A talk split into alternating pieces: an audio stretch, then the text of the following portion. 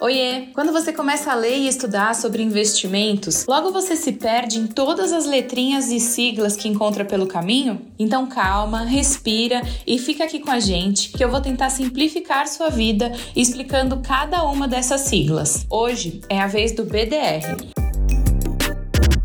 Acontece que esse produto já começa complicado pelo nome Brazilian Depositary Receipts ou Recibo de Ações. Calma.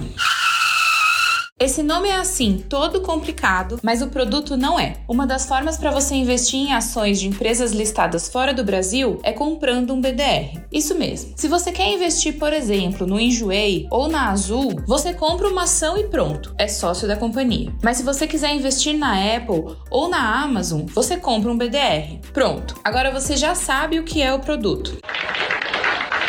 Agora, você deve estar se perguntando: ah, mas qual a diferença entre uma ação e um BDR? Bom, a principal diferença é que, apesar de funcionar de forma parecida com uma ação, o BDR é um recibo, mas a forma de comprar e de vender não muda. Ah, agora eu entendi! Para que esses papéis cheguem ao mercado brasileiro, tem duas formas: os BDRs patrocinados e os não patrocinados.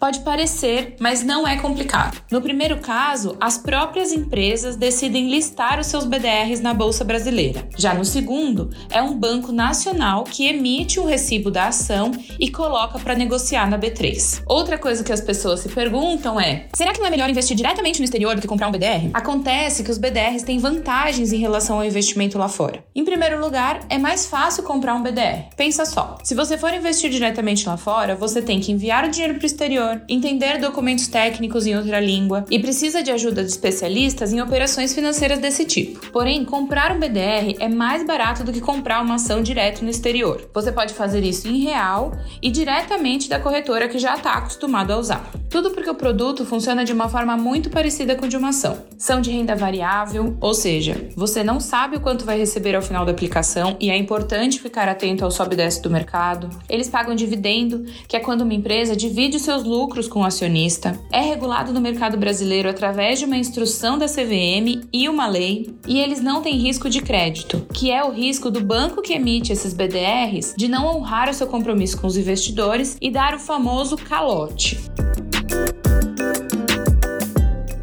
Enfim, o BDR é um produto que te ajuda a diversificar seus investimentos em moeda e geografia. Conversa com a sua corretora para saber se eles combinam com o seu perfil. Eu sou a Nubia Neves e esse foi mais um episódio do podcast do Bora Investir, um site da B3 para ajudar você a ter uma vida mais tranquila e favorável.